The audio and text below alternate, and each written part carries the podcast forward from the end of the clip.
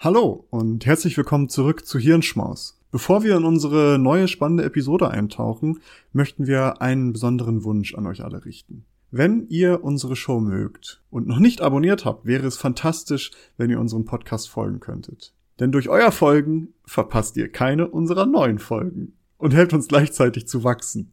Es dauert nur einen Moment, aber bedeutet uns eine ganze Menge. Noch schöner wäre es natürlich, wenn ihr auch noch eine Bewertung dalassen würdet. Vielen lieben Dank im Voraus für eure Unterstützung und dafür, dass ihr Teil unserer wachsenden Community seid. Jetzt aber rein in die Episode. Wir hoffen, dass sie euch gefällt.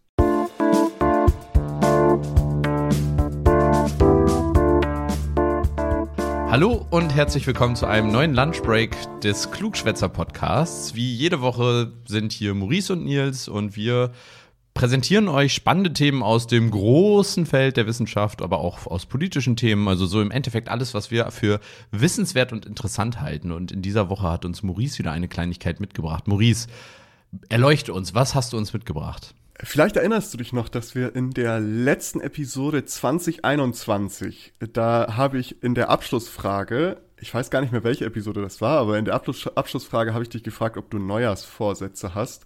Und wir sind beide zu dem Schluss gekommen, dass wir äh, uns keine Vorsätze machen, weil ja, wir das nicht als, als sinnvoll erachten. Wir sind schon perfekt. Wir sind schon perfekt, wir brauchen gar nichts mehr. Aber es gibt ja durchaus Leute, die sich Neujahrsvorsätze machen. Und für euch, die ihr dazu gehört, ist diese Episode. Denn äh, vielleicht, vielleicht starten wir erstmal ganz, ganz grundlegend. 2022, ne, ist ja jetzt gestartet. Wir haben Umfragen schon dazu, was für Leute oder was für Neujahrsvorsätze Leute sich gemacht haben. Und ich möchte einmal die Top 5 präsentieren. Ganz, ganz oben ist mehr Sport machen mit 51 Prozent.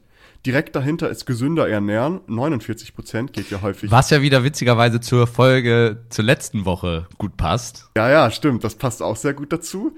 Und äh, an dritter Stelle ist Abnehmen mit 42 Prozent. Danach kommt Sparsamer Leben auch mit 42 Prozent. Und auf Platz 5 der Top 5 ist mehr Zeit mit Familie und Freunden verbringen, 39 Prozent. Sind gute Vorsätze, würde ich mal sagen. Würde ich auch sagen. Keiner hat sich vorgenommen, mehr Menschen umzubringen oder irgendwie sowas Gefährliches. Also mehr Hate Speech zu produzieren. Mehr Hate Speech im Internet, mehr Trollen oder so. Nee, die Sachen, die sind, glaube ich, auch gesellschaftlich alle sehr konform und, und in Ordnung. Interessant ist aber, wenn man sich jetzt anguckt, wie im Vergleich dazu die beliebtesten Vorsätze 2021 waren, denn da ist das Bild ein bisschen anders. Weniger Alkohol. Nee, nee, pass auf. Top 5 auch wieder. Auf dem ersten Platz ist weniger Stress mit 65 Prozent. Danach mehr Zeit für Familie und Freunde mit 64 Prozent. Auf dritter Stelle ist umwelt- oder klimafreundlicher Verhalten auf 63 Prozent. Und dann auf Platz 4 und 5 kommt mehr Sport und gesünder Ernähren. Spannend. Und wenn man sich das jetzt mal anguckt im Verlauf der Pandemie, weißt du, 2021 war so das erste halbe Jahr, warum ungefähr, dass wir Pandemie hatten, hatten den ersten Lockdown hinter uns und die Leute waren gestresst. Du musstest in Homeoffice, alles war äh, neu, neu, alles war komisch. Leute wollten weniger Stress, wollten mehr Zeit mit Freunde und Familie verbringen, weil irgendwie, ne, soziale Isolation und dann hatten sie Zeit, sich auch mit Umwelt und sowas auseinanderzusetzen. Wie verhalte ich mich klimafreundlicher etc. Jetzt aber, nach eineinhalb Jahren oder fast zwei Jahren Lockdown und äh, soziale Isolation ist halt mehr Sport machen ganz oben, weil halt alle Leute dick geworden sind. Ja, und weil die auch gesünder ernähren. Genau. Alle haben sich mit irgendwelchem Junkfood wahrscheinlich die Bäuche vollgeschlagen. Ich meine, also ich kann von, nur von mir reden. Ja, ich Tito, habe auch, Tito, äh, es passt in mein Bild, so weißt du. Deswegen, ja, genau. deswegen sage ich, ich, das ich jetzt das, so. Wir schwimmen damit im, im Strom, würde ich sagen. Also genau, das passt halt so schön auch mit sparsamer Leben. Plötzlich hat man online viel mehr geordert, weißt du, irgendwie Essen bestellt oder Dinge bestellt, die man so dachte, ja, wenn ich schon nicht raus kann, dann kaufe ich mir jetzt hier den neuen Gaming-PC oder was auch immer. Ähm, Interessanterweise habe ich in, im letzten Jahr so wenig online bestellt wie noch nie in meinem Leben. Was eigentlich, also normalerweise hätte ich dir voll zugestimmt, das wäre ich wäre genauso geworden. ich hätte auch alles nur noch online bestellt. Aber äh, da bin ich ausnahmsweise mal kontradirektional. Irgendwie sowas, ja. Äh, aber das äh, fand ich schon mal sehr interessant, wie sich das halt logischerweise auch, also erkläre ich mir das zumindest, die argumentieren das jetzt nicht so, also steht jetzt nicht in diesen Umfragen drin, dass das mit der Corona-Pandemie zu tun hat, aber für mich ist das ja schon relativ obvious Case, dass das irgendwie zusammenhängen muss Ich mach mal, ich mach mal eine, eine äh, Vorhersage für die neuen Vorsätze für 2023. Weniger Kontakt zu nervigen Menschen, ähm, mehr Me-Time, äh, Mehr mal wieder was richtig leckeres Essen. Ja, genau. Ähm, aber das sind ja schon mal interessante Vorsätze. Allerdings ist es so, dass nach diesen Umfragen nur 37 Prozent der Menschen in Deutschland sich überhaupt Vorsätze machen. Ist aber trotzdem ja schon eine ganz schöne Menge, finde ich, dafür, dass das, ähm, dass es halt diese schon echt harten Vorsätze sind, so dass man sagt, ich mache jetzt, ich rumkrempel jetzt mein Leben um. Aber das bringt mich zum nächsten Punkt, weil wenn man sein Leben umkrempelt, bedeutet das ja auch viel Willenskraft, man muss dahinter stehen, wie erfolgreich sind denn diese Leute, die das machen. Und naja, dazu gibt es sehr, sehr viele Studienauswertungen, die zu unterschiedlichen Ergebnissen bekommen. Es gibt eine aktuelle Umfrage aus Great Britain, die kommt zu dem Ergebnis, dass äh, zwei Drittel der Befragten ihre um äh, Vorsätze bereits nach einem Monat aufgeben und die Hälfte hatte sich äh, die gleichen Vorsätze wie das Jahr zuvor genommen dabei. Ja. Das heißt, die nehmen sich immer wieder das Gleiche vor, aber scheitern meistens direkt nach einem Monat, was ja durchaus frustrierend ist. Der Klassiker, aufhören zu rauchen und dann am ersten oder noch in, in der Silvesternacht nochmal ein Kippchen geraucht. Nochmal schnell die letzte Packung weg, weißt du? Also, noch, Genau. Noch, noch die letzte. Ah, ich habe ja, ja nur noch diese Packung und dann kommt der erste stressige Tag und dann ist vorbei. Der XXL Big Pack, noch eine Packung. Ja, genau. Es gibt noch eine andere Studie, so eine der ersten dazu, die auch immer wieder hervorgebracht wird. Die kommt aus den 80ern tatsächlich schon. Und da ist das Ergebnis, dass die Hälfte bereits im Februar ihre Vorsätze aufgegeben haben. Also genau das gleiche nach einem Monat haben äh, hier da nur die Hälfte. In der neuen ist es zwei Drittel. Äh, allerdings haben die auch herausgefunden, dass 19 Prozent der Leute auch zwei Jahre später noch die guten Vorsätze verfolgen. Was äh, durchaus kein schlechter Schnitt ist eigentlich. 19 Prozent äh, ist nicht verkehrt. Aber Definitiv. wenn wir das so übers Knie brechen, viele Leute geben ihre Vorsätze relativ schnell wieder auf. Und es gibt sogar ein Stichdatum für den Tag, wo die meisten Leute ihre Vorsätze aufgeben. Wie wird dieser ermittelt? Naja, ist ein kleiner Joke, den sich eine Fitness-App überlegt hat. Und zwar haben die sich angeguckt, nach welchem Tag die meisten Leute dann wieder inaktiv werden. Also die App hat 38, äh, 98,3 Millionen hochgeladene Workout-Aktivitäten analysiert und festgestellt, dass der 19.01., also morgen, dass das der absolute Vorsätze-Quitter-Day ist. Am 19.01. werfen ganz, ganz viele Leute scheinbar ihre mehr Sport machen Routine über Bord. Mama und Papa auch lang genug gesehen jetzt. Reicht jetzt auch wieder fürs restliche Jahr. Wir sehen uns 2023. Ich habe mir das vorgenommen für dieses Jahr, aber ich schaffe das nicht mehr. Ich habe keinen Bock mehr auf mehr Zeit mit Familie. Diese Das Bevormundung. Irgendwann. Ja, irgendwann ist auch mal gut. So auch mit umwelt- und klimafreundlicher Verhalten. So, ich bin jetzt genug ÖPNV gefahren, jetzt kann der SUV wieder aus der Garage raus. Ja, und erstmal schön in Urlaub. AIDA, let's go.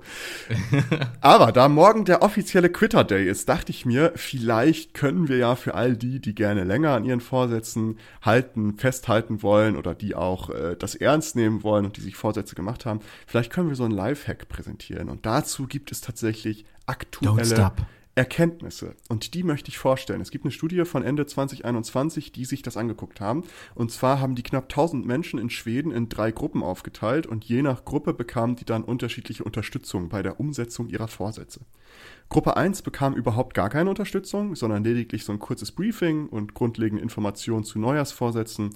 Und äh, die teilten dann nur ihre Vorsätze mit, also was sie sich vorgenommen hatten, und die eigene Einschätzung zum Einhalten, also wie wahrscheinlich das ist, dass sie das einhalten. Gruppe 2 bekam das gleiche wie Gruppe 1, aber erhielt ergänzend dazu Informationen, äh, welche positive Auswirkungen soziale Unterstützung bei der Erreichung von persönlichen Zielen hat. Es ist nämlich so, dass wenn du sozialen Support hast, zum Beispiel aus Familie oder Freundeskreis, ist es wahrscheinlicher, dass du deine Ziele einhältst. Und ebenso mussten die dann aus dieser Gruppe 2 äh, eine Person benennen, die sie durch das Jahr hinweg unterstützt. Das konnte dann Freunde, Familie sein oder was auch immer. Ergänzend dazu erhielten die äh, Leute da in der Gruppe auch Aufgaben und Informationen, die ihnen dabei helfen sollten, gegebenenfalls vorhandene Hindernisse bei der Einhaltung der Vorsätze zu beseitigen. Also hatten so ein bisschen mehr Unterstützung, ein bisschen mehr Guidance von den Leuten, die die Studie gemacht haben. Gruppe 3 erhielt dann wiederum das gleiche wie Gruppe 1 und Gruppe 2, aber auch den Hinweis, dass äh, spezifische, messbare, erreichbare, realistische und zeitlich festgelegte Vorsätze meist erfolgreicher sind und erhielten auch weitere Follow-up-E-Mails. Die haben dann halt nochmal direkt explizit gesagt, hey, wenn ihr das so und so macht und wenn ihr das und das macht, ist es wahrscheinlicher, dass ihr es einhaltet. Die wurden halt so richtig an die Hand genommen, haben dann nochmal weitere Follow-up-E-Mails bekommen, wo sie dann nochmal begleitet wurden. Und ebenso wurden den Personen in der Gruppe 3 explizit wurden die darum gebeten, die Vorsätze so zu formulieren, dass Dinge gemacht und nicht vermieden werden sollen. Dazu gleich nochmal mehr. Und dann wurden diese Gruppen monatlich äh, über ein Jahr lang oder sogar länger befragt und dann zu gucken, wie äh, konsequent setzen die ihre Vorsätze um. Ergebnis war, dass vielleicht erstmal kleines Zwischenergebnis, am, am erfolgreichsten waren die Menschen aus Gruppe 2, also die, die so ein bisschen Unterstützung erhalten haben. Das wirklich Interessante ist aber, dass die Formulierung des Vorsatzes viel mehr mit der Einhaltung oder Nichteinhaltung der Vorsätze korrelierte. Also ist schon ein signifikanter äh, Unterschied da gewesen, denn 59 der, äh, Prozent der Personen, die explizit Dinge formulierten, die sie ab nun machen wollten, hielten diese Vorsätze auch, wohingegen im Vergleich nur 47 Prozent der Personen, die explizit Dinge formulierten, die sie von nun an lassen wollten, ihre Vorsätze einhielten. Das heißt, da ist ein 10 Prozent oder 12-prozentiger Unterschied in der Art und Weise, wie wir es formulieren und dann damit auch zusammenhängen, ob wir diese, diese Neujahrsvorsätze einhalten. Grund dafür könnte sein, dass es sehr herausfordernd ist, sich nur auf seine Willensstärke zu verlassen. Hm. Also jetzt mal als Beispiel. Wenn ich jetzt sage, ich möchte mich gesünder ernähren, kann ich das so formulieren, dass ich sage, ich möchte ab jetzt mehr Obst und mehr Gemüse essen was dann so Dinge, die ich neu machen möchte. Oder ich kann sagen, ich möchte ab jetzt weniger Süßigkeiten und Fastfood zu mir nehmen. Und dann ist es wirklich Willensstärke, weil es gibt äh, in vielen psychologischen Studien wurde das schon nachgewiesen, denn wenn wir uns etwas vornehmen, also äh, uns vornehmen, etwas nicht zu tun, werden wir tatsächlich häufig dazu verleitet, eben dieses zu tun. Man kennt das so als Kind, wird einem gesagt, äh, fass nicht die heiße Herdplatte an. Genau, oder das Marshmallow-Experiment, in dem ein Kind so gesehen da ein Marshmallow bekommt und wenn es nicht dran geht, dann kriegt es einen zweiten ja. und die meisten Kinder essen das. Genau, also es ist äh, tatsächlich ist das so ein psychologischer Effekt, dass wenn wir etwas explizit nicht machen dürfen oder machen sollen oder machen wollen, ist unser Gehirn halt ein kleiner Bastard und sagt die ganze Zeit so, oh, jetzt so ein kleiner Snack wäre schon ganz nett, ne? Und du denkst halt die ganze Zeit dran mhm. und musst dann halt Willensstärke bewahren. Und ähm, die meisten Menschen, wozu ich auch zähle, sind nicht wirklich extrem willensstark. Also dass sie das über eine sehr lange Zeit kons konsistent durchziehen können. Und das wollte ich euch im Grunde mal mitnehmen in diesem. das war, dass äh, du nicht willensstark wolltest den nee, Menschen einfach mal erzählen. Ich brauchte nur einen Grund, um euch mal zu beichten. Wie ich schwach bin ich richtig bin. schwache Person.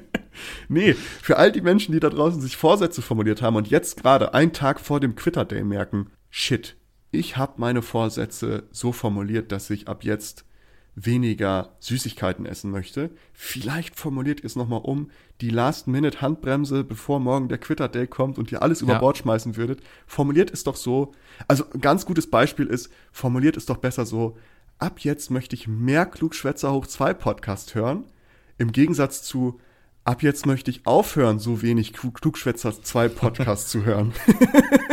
Der Name ist auch super. Ja, aber manchmal muss man vielleicht auch noch so einen kleinen Incentive da reinhauen. Irgendwie so, ich möchte nicht an einer kardiovaskulären Erkrankung sterben, deswegen möchte ich jetzt mehr Sport machen. Automatisch hat man den Grund, warum man das machen möchte, auch direkt wieder im Ziel mit vor, vor Augen. Und die, das, das motiviert natürlich ungemein. Also ich muss sagen, einfach mal da angucken, wie man, wie sich so ein Herzinfarkt oder sowas anfühlt, das motiviert ungemein. Das, also das, äh, ich weiß nicht, ob man sich das unbedingt angucken oder anfühlen muss, wie sich das anfühlt. Ich glaube.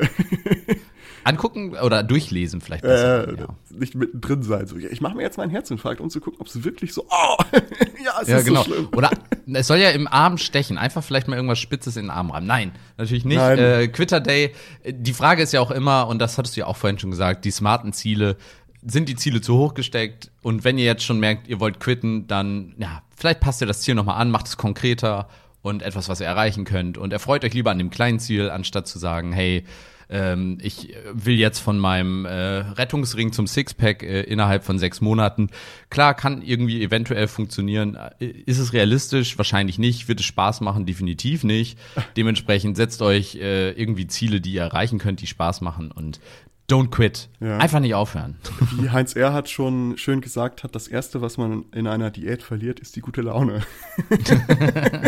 Das muss ja auch nicht. Wie wir Nein, in der nein, letzten nein. Folge, äh, da gab es ja auch gute Incentives, wie Genau. man vielleicht auch mal neue Dinge ausprobiert. Also hört da gerne auch noch mal rein. In diesem Sinne nochmal abschließend, macht euch spezifische, messbare, erreichbare, realistische und zeitlich festgelegte Vorsätze, die so formuliert sind, dass ihr ab jetzt etwas machen wollt und nicht etwas vermeiden wollt. In diesem Sinne, hoffentlich quittet ihr morgen nicht, solltet ihr euch Vorsätze gemacht haben und Schreibt uns gerne in einem Jahr, ob ihr die Vorsätze noch eingehalten habt oder in ein paar Monaten und äh, genau, oder sobald uns- ihr aufgehört habt. oder wenn ihr aufgehört habt und äh, folgt uns auf allen Social Media Kanälen, da bleibt ihr up to date. In diesem Sinne alles Gute für eure Vorsätze und bis zum nächsten Mal. Tschüss.